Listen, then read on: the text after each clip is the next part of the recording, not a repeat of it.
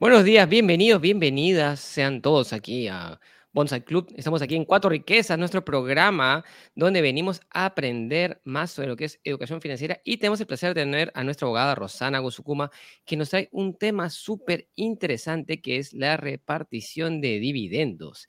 Vamos a aprender el día de hoy un poco de qué hacen las empresas en estas épocas cuando ya han presentado las utilidades a la SUNAT, al, bueno, a lo que es este, la entidad que supervisa los impuestos y ahora viene, vamos a hacer las cuentas para ver qué, qué hay para repartir. A ver, Rosanita, muy buenos días, ¿cómo estás? Bienvenida. ¿Cómo estás, Mario? ¿Qué tal? Muy buenos días, buenos días a todos. Sí, pues a propósito del cierre del ejercicio 2022, y, y, bueno, ya habiéndose acabado los vencimientos de declaración de la anual, de DJ anual ante la Administración Tributaria, eh, ¿Qué exigencias tenemos en relación a precisamente la aprobación de los, del estado de situación financiera, ¿no? el estado de resultados? ¿no? Precisamente nuestra, nuestra Ley General de Sociedades nos establece que en, el primer trimestre se debe llevar a cabo una junta obligatoria anual en donde se aprueba pues, precisamente el, el estado de resultados y el estado de situación financiera y se aprueba de, así considerar el órgano correspondiente la distribución de los dividendos, de haber utilidades como tal. Entonces, para, para, los que les suene un poco nuevo estas palabras, estado de situación financiera, estado de resultados, o sea, toda empresa tiene que llevar sus finanzas en orden. ¿sí? Hay, hay, hay tres estados financieros fundamentales, dos que nos acaba de mencionar este, Rosana. Uno es el estado de resultados, creo que ve, es cuánto vendes, cuánto gastas, básicamente esa parte. Y finalmente ves cuánto pagas de impuestos y la utilidad y el otro de situación financiera, que es el balance general que ve los activos y que ve los pasivos. Entonces, eh, y si quieren aprender más de esto, tenemos nuestro, nuestro Energy 4R que va a ser este, ahora este fin de mes, que justamente vamos a hablar de estos temas, de cómo funciona el estado de resultados y el estado de balance general. Vamos a hablar de, ese, este va a ser el tema de este, de este fin de mes, así que conéctense con nosotros. Pero, entonces, llegamos a fin de mes perdón, cada, así como tú tenías en el colegio tu boleta de notas, tu, tu, boleta de resultados que te decían sacaste 20, sacaste 10, sacaste reprobaste, hiciste bien, toda empresa cada tres meses tiene uno y el más importante es el de fin de año, ¿verdad, Rosana? El de fin de año. Claro, el cierre del ejercicio, exacto. Entonces, ¿qué sucede? O sea, fin de año, cerramos diciembre, pero hasta marzo no se, no se reporta, ¿verdad? Algo así, ¿cómo, funciona esa, un poquito esa parte, Rosanita? Claro, cierras el año, o sea, si bien es, cierto, eh, el año calendario, digamos, se cierra el 31 de diciembre, ¿no? Sin embargo, para efectos de obligaciones tributarias, hay un tiempo en las cuales, obviamente, eh, realizas todo lo que es, o sea, detalles de lo que tiene que ver con estos estados, eh, el balance, ¿no? Y el estado de resultados para poder ser declarados a nivel de SUNAT según el cronograma este, que establece la misma administración tributaria para las declaraciones anuales. ¿ya? Pero eso es una obligación tributaria. Pero existe otra obligación que es la obligación, digamos, legal de toda sociedad, ¿no? Eh, en la cual pues deben de aprobar ¿no? En, actas sus estados de resultados, sus estados de situación financiera y determinar si es que hay utilidades y se distribuyen las mismas o no. Pero para poner un poco en contexto, o sea, como, como un, resumen, un preámbulo, digamos, a, este tema, eh, cuando no, las personas, o sea, las personas naturales como accionistas, llevamos a cabo una inversión, ¿no? Una inversión y, para emprender un negocio o, digamos, constituyendo o adquiriendo acciones de una sociedad, ya sea de manera pasiva o activa. Me refiero a activa, que yo mismo lo sea accionista y a la vez trabajador ¿no? de la sociedad, o simplemente eh, hago mi inversión, adquiero acciones de una empresa y espero sentados mis resultados, que tienen que ver con los dividendos. Entonces, esas personas lo hacen con el objetivo de obtener, obviamente, un rédito económico. Cuando yo hago una inversión en tiempo y capital, ya sea en un emprendimiento de negocio o adquiriendo acciones de una sociedad, lo hago con el fin de obtener un rédito económico, con la marcha de esa sociedad, de esa empresa, generando así pues beneficios que puedan ser repartidos entre todos los accionistas, al cual este, denominamos técnicamente dividendos. ¿No? Ese rédito económico lo denominamos dividendos. Entonces, las utilidades generadas a lo largo de un ejercicio anual, cuando me refiero a ejercicio anual es al año, ¿no? en este caso, por ejemplo, el año 2022, a todo el ejercicio 2022, esas utilidades pueden ser distribuidas. Mm. Si así lo, lo deciden los accionistas en junta, ¿no? Porque otra de las alternativas es acumularlas, tenerlas dentro de, de sus estados financieros o capitalizarlas. ¿no? Incrementar el capital social. Eh, sin embargo, para, para, este efecto hay que tener en cuenta ciertas formalidades y sobre todo ciertas exigencias legales que se deben de cumplir previamente. Yo no sé si estoy hablando de manera muy técnica, Mario. Este, no, sí, sí se entiende, pero a ver, entonces, básicamente entonces, termina tu año, termina el año, tú dices cuánto vendí, cuánto gasté, y supuestamente, bueno, para el Perú tú has pagado impuestos incluso mensualmente, o sea, tú tienes que tener un, resultado final. Entonces, para marzo, si hay ajustes, tú tienes que presentar tu consolidado final. Y lo que nos dice Rosana acá es que tú lo que tienes que hacer es, una vez que tienes ese, ese, resultado final, tú te juntas con tus accionistas, te juntas con las personas que toman las decisiones dentro de la empresa, con los inversionistas principales, y dices, muy bien, esto es lo que hemos ganado. ¿Cómo lo vamos a repartir? Y tú tienes dos, dos opciones ahí, dos opciones bien, bien, bien claras. O nos lo repartimos entre nosotros y nos lo metemos al bolsillo y todos decimos muchas gracias, o lo volvemos a reinvertir en la empresa. Entonces, la empresa tiene dos, o, el directorio o la junta de accionistas tiene dos decisiones que tomar ahí. Es o reparto o reinvierto. Y todo depende en qué estado está la empresa. Si la empresa es una empresa que está en crecimiento, lo más probable es que decir, no, ¿sabes qué? Esto, este capital, esta caja que, que tenemos, que ha sido las utilidades, tenemos que volverlos a meter al negocio, darles una vuelta más, porque estamos en el proceso de crecimiento. O de repente una empresa que sea muy, una empresa que es madura, dice, bueno, vamos a repartir el 50% de lo que hemos ganado y el otro 50% lo vamos a mantener para el crecimiento de la empresa. O si es una empresa que dice, no, repartimos el, el 100%, también puede pasar. Sí, va a depender mucho de la situación eh, financiera eh, de la empresa, pero también de sus objetivos, o sea, de su proyectado, de cómo quiere crecer, o sea, de su plan de negocios a corto, mediano y largo plazo. Entonces, las decisiones tienen que ir acorde a ello. ¿no? Porque si obviamente, como indicas, estoy en crecimiento, lo más prudente es poder capitalizarlos, o sea, reinvertir, ¿no? Capitalizar y hacer una inversión, eh, inviertes eh, en algunas herramientas que puedan, eh, digamos, consolidar o fortalecer tu empresa.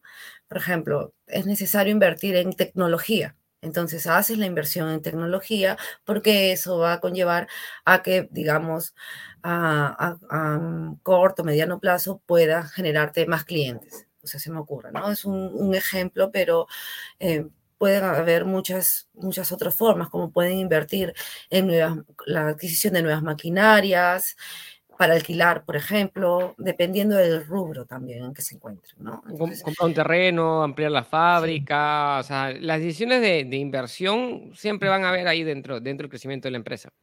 ¿Sí? O, decir, ahora, ahora tenemos con más capital para, no sé, pues tener más inventario, simplemente. O sea, pero el, el, el tema aquí viene es, ok, ¿Cómo se reparte esto? ¿no? O sea, eso sí es una decisión muy, muy personal de cada empresa, ¿verdad? O sea, cada empresa tiene que hacer su propio análisis.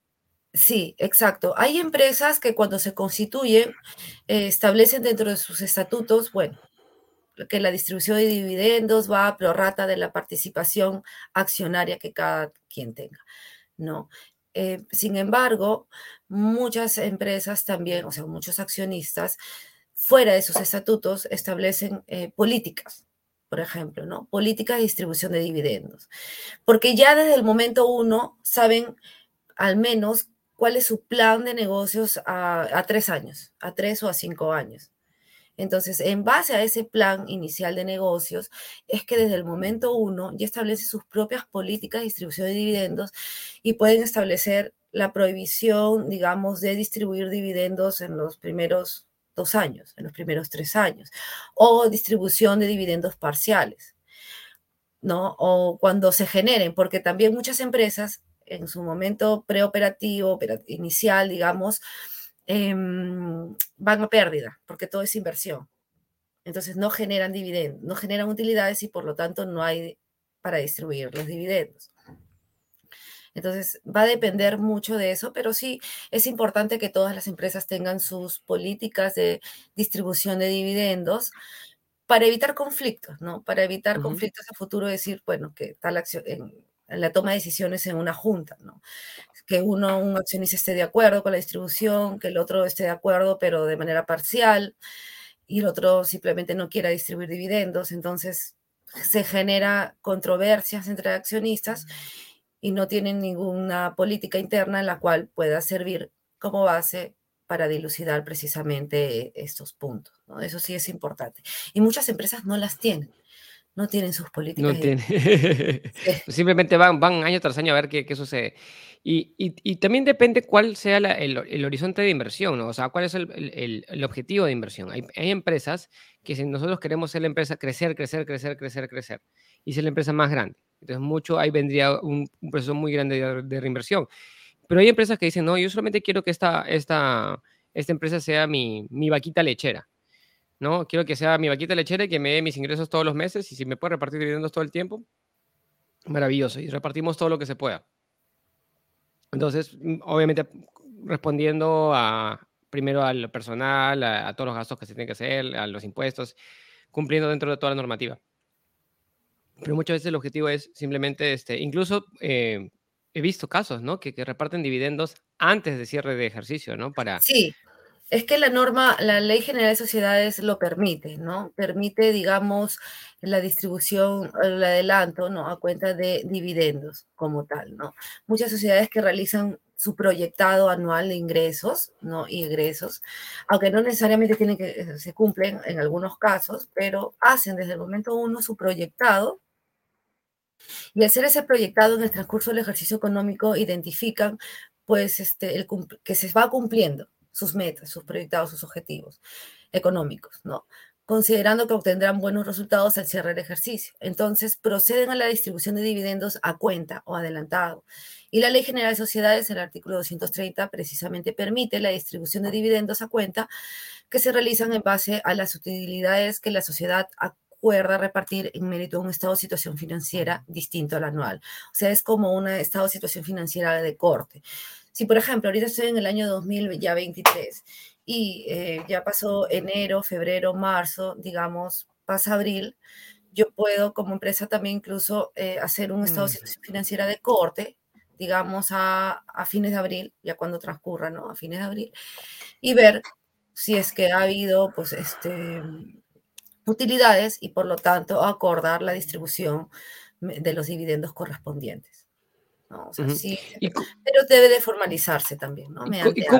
¿Y cómo es el procedimiento, ¿no? Esto de, repartición de dividendos, Rosana, para, para entenderlo un, un poco más desde, desde la vista. O sea, nosotros, por ejemplo, tú puedes, tú puedes ser inversionista pasivo comprando acciones de una empresa que cotiza en bolsa y que también te reparten dividendos, este, pero uno no se, no se entiende a veces, muchas veces, cómo es esa parte del proceso. ¿Qué nos podrías decir? O sea, ¿qué, qué, cuál es el procedimiento? Tú dijiste, nos hablaste de la Junta primero, la Junta define el monto, ¿y de ahí qué sucede? Sí, eh, antes de eso, Mario, eh, hay que hacer una distinción, una diferencia entre lo que es utilidades y lo que es, dividendos, porque muchos, muchos se suele confundir a nivel, digamos, de, términos, ¿no? Las utilidades vienen a ser las ganancias del ejercicio, las ganancias, ¿no? Lo que genera del año, digamos. Y los dividendos viene a ser el porcentaje de, de esas ganancias, o sea, ¿no? de las ganancias, que se paga a los accionistas. Entonces, cuando hablamos de utilidades, no necesariamente hablamos de dividendos. Pero cuando hablamos de dividendos es porque hay utilidades y se va a distribuir, ¿no? El pago a los accionistas según los porcentajes que se acuerdan.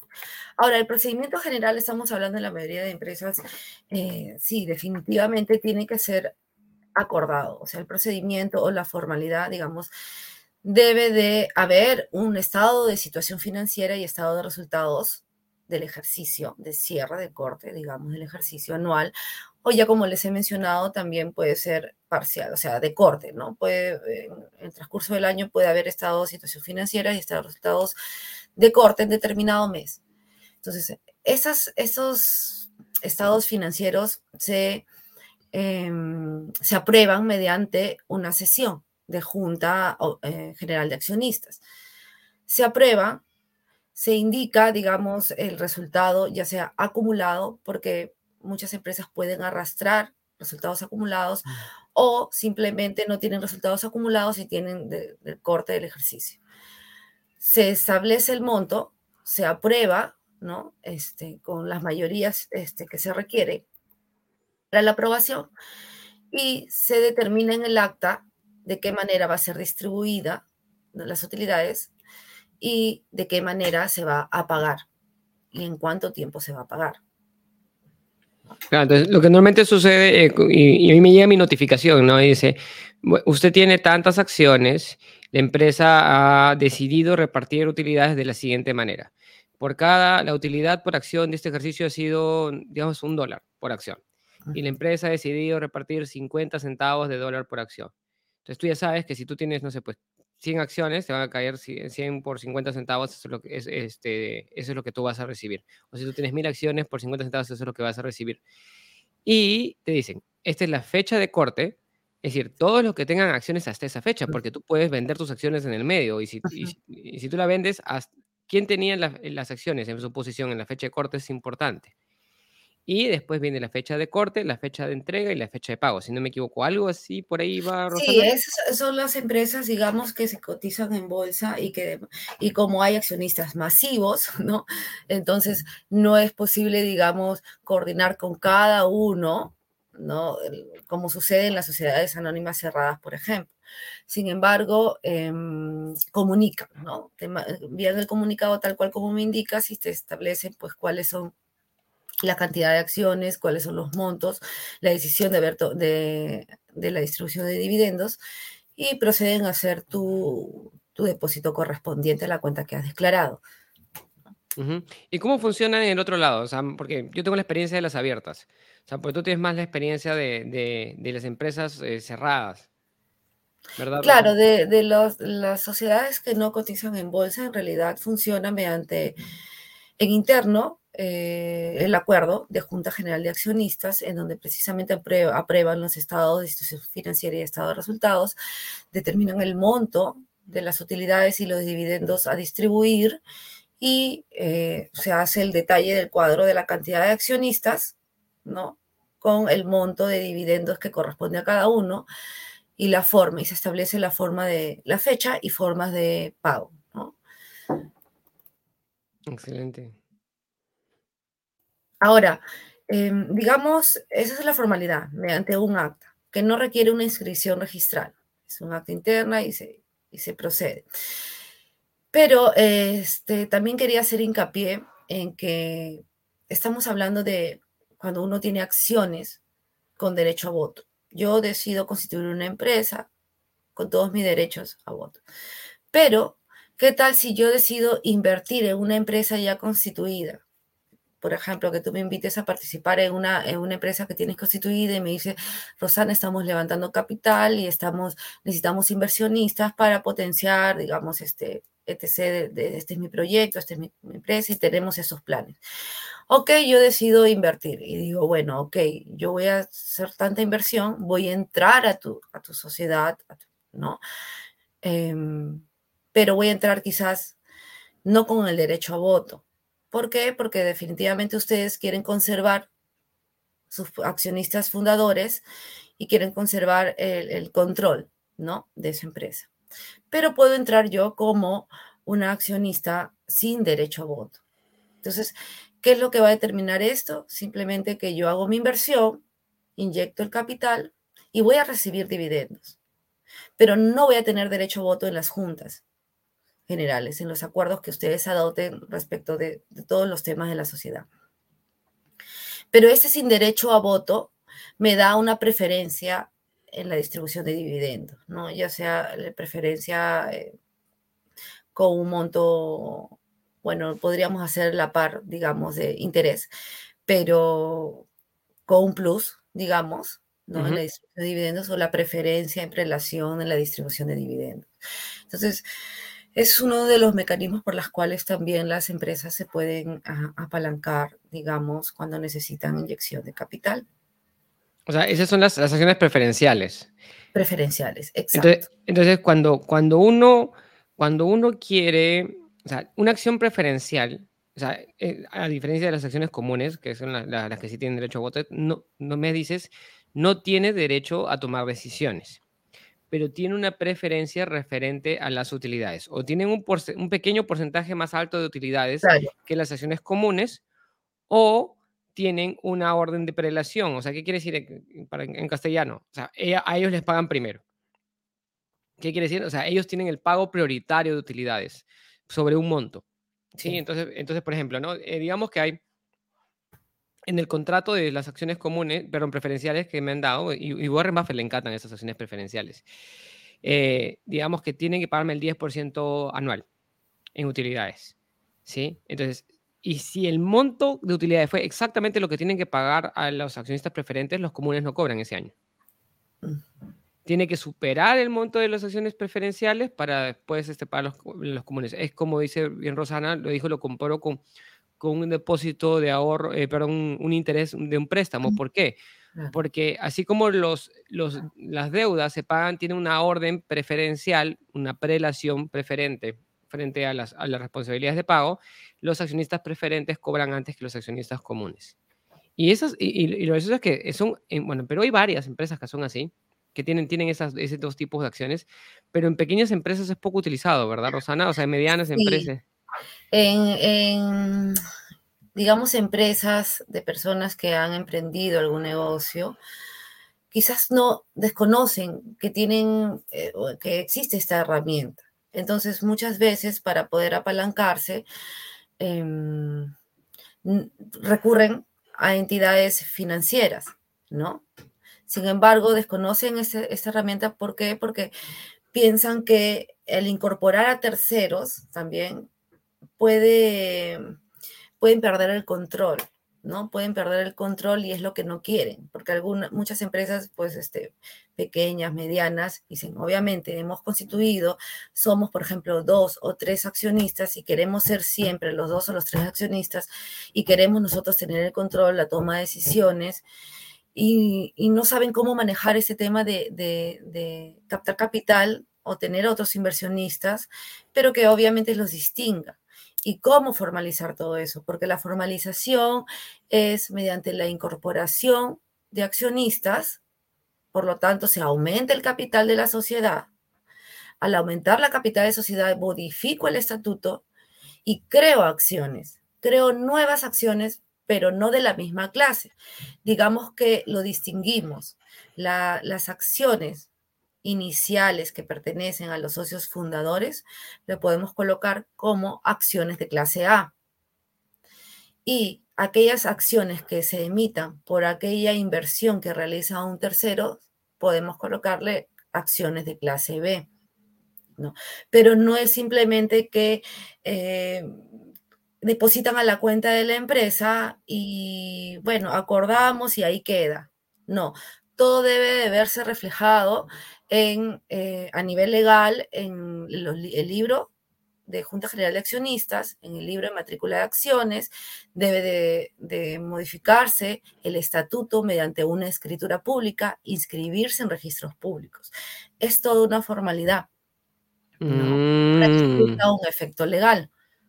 Porque si no, en mis estatutos va a seguir apareciendo quiénes son los socios fundadores, cantidad de acciones, y por más que a nivel contable el, contador registre, bueno, haya un aumento, hubo inyección de capital, ya el capital no es, digamos, de 50 mil, ahora es de 100 mil. Claro, contablemente lo puede, lo puede estipular de esa manera, pero no condice con lo que está en el estatuto, por ejemplo, inscrito en registros públicos, ¿no? Y, y, es, y eso... Acciones. Y eso, o sea, eh, en el largo plazo, o sea, corto, mediano, largo plazo. O sea, no es que te vaya a traer una multa necesariamente, pero sí tiene un efecto legal importante, sí, porque te pueden, puedes estar licuando, o, los, pero sobre todo es un riesgo para los nuevos accionistas. Exacto. Claro, tú dices internamente no voy a tener complicación, no tengo multa, digamos, pero te va a limitar mucho en, en qué aspecto. Si uno está en un proceso de crecimiento como empresa, digamos, yo, por ejemplo, quiero licitar con el Estado o quiero presentarme, homologar para licitaciones privadas con, con empresas eh, ya grandes que, que requieran algún proveedor, etc. Entonces, te piden todos tus documentos legales, ¿no? Societarios, temas de constitución. Y obviamente no se va a ver reflejado lo que realmente es y muchas veces no te homologas o muchas veces pues no te ven como empresa eh, fortalecida, que no te ven como un patrimonio fortalecido, etc. Y es en ese momento en donde pues empiezas a querer regularizar todo, pero a veces los tiempos apremian. O cuando también quieres someterse a algún ISO, por ejemplo, ¿no? También tienes que empezar a regularizar todo, porque obviamente tiene que reflejarse lo que realmente es. Entonces, existen esas limitaciones para, para las empresas. Por eso es importante tener todo regulado. Todo regularizado, perdón.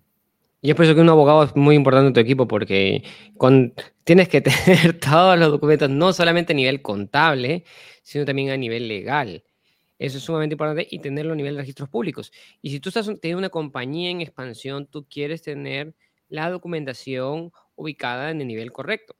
¿Sí? Y si tú estás invirtiendo en una empresa, estás poniendo capital fresco en una empresa, estás entrando como no accionista, tú quieres que esas acciones no solamente estén reconocidas a nivel contable, sino que también salga, como dice, como dice Rosana, en el estatuto, que salga en los libros de actas, en registros públicos. Y es como, e, es como que comprar el carro, comprar un carro nuevo y no ver que, que la propiedad esté, a tu nombre. Exacto.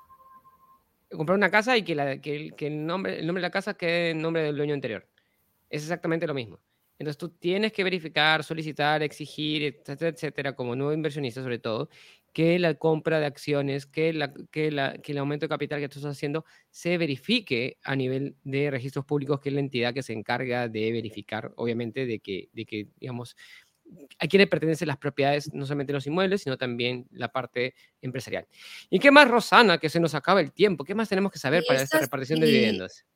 Bueno, y esas inversiones que se realizan mm, no necesariamente son para personas naturales, también para personas jurídicas, ¿no? Digamos que yo tengo una, una empresa, una persona jurídica constituida y em, me desenvuelvo, por ejemplo, o como objeto social tengo el desarrollo en temas inmobiliarios pero a la vez también puedo como persona jurídica hacer inversiones en el rubro, no sé, restaurantes, en el rubro hotelero. Entonces empiezo a, buscar oportunidades de inversión para ir inyectando capital y así obtener pues ganancias. Y las ganancias se ven reflejadas en los dividendos. ¿no? Entonces, también es importante que al momento de hacer la inversión sepa cuáles son eh, las condiciones de, de, esta empresa a la cual estoy invirtiendo y me van a dar acciones a nivel de dividendos. Y es lo que hablaba inicialmente, cuáles son sus políticas de distribución de dividendos.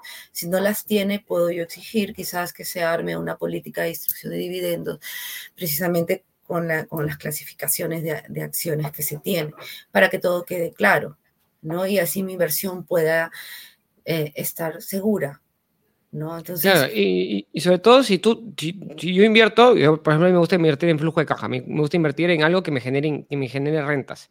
Entonces tú estás invirtiendo en esta empresa para que te genere rentas y de pronto llegas a la, empresa y, y, calculas un retorno de la inversión estimado en las utilidades y todo, pero te das cuenta que la repartición de dividendos no se da. Entonces, estás reteniendo las utilidades, tu acción está aumentando en valor, pero no estás recibiendo la caja como tú quisieras. Y tú lo que quieres es la caja. Entonces, lo que nos dice Rosana es sumamente importante ver ese estatuto de, eh, y ver cuál es la metodología de repartición de dividendos, ¿no? Y una historia ahí bien, este, bien particular, por ejemplo, es la historia de Apple. Todo el mundo conoce Apple, iPhone, las Macs y todo eso, ¿no? O sea, Apple era una empresa de crecimiento. ¿Qué significa una empresa de crecimiento? Era una empresa que reinvertía, reinvertía, reinvertía, nunca repartía utilidades. Y Warren Buffett no le interesan ese tipo de empresas. Pero el día que Apple dijo, yo reparto dividendos, y, se puso, y puso la política de repartición de dividendos, ese día Warren Buffett, creo, hoy en día Warren Buffett creo que tiene el 10% de las acciones de Apple. Es uno, de los accionistas mayoritarios de Apple. ¿Por qué?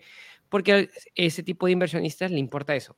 ¿Cuál es el flujo efectivo que genera la, acción y la inversión. Y un saludo también acá, antes de que nos vayamos a Inés, que nos manda un súper saludo. Muy buenos días, Rosana y Mario. Y Dora, que nos manda también, gracias, Rosana y Mario, un tema ¿Qué llegamos a pasar por alto los emprendedores? ¿No? Ese tema súper interesante también nos dice Inés. De Rosanita, mensaje final para nuestros emprendedores que quieren que, que, tienen que repartir dividendos este mes.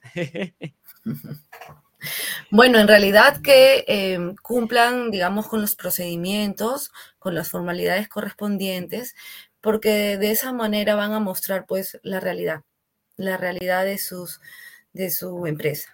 Y muchas veces, pues, no lo vemos como distribución de dividendos, sino lo ven como sacan el gasto, ¿no? Sacan el gasto de, bueno, ya sea con trabajo, etc.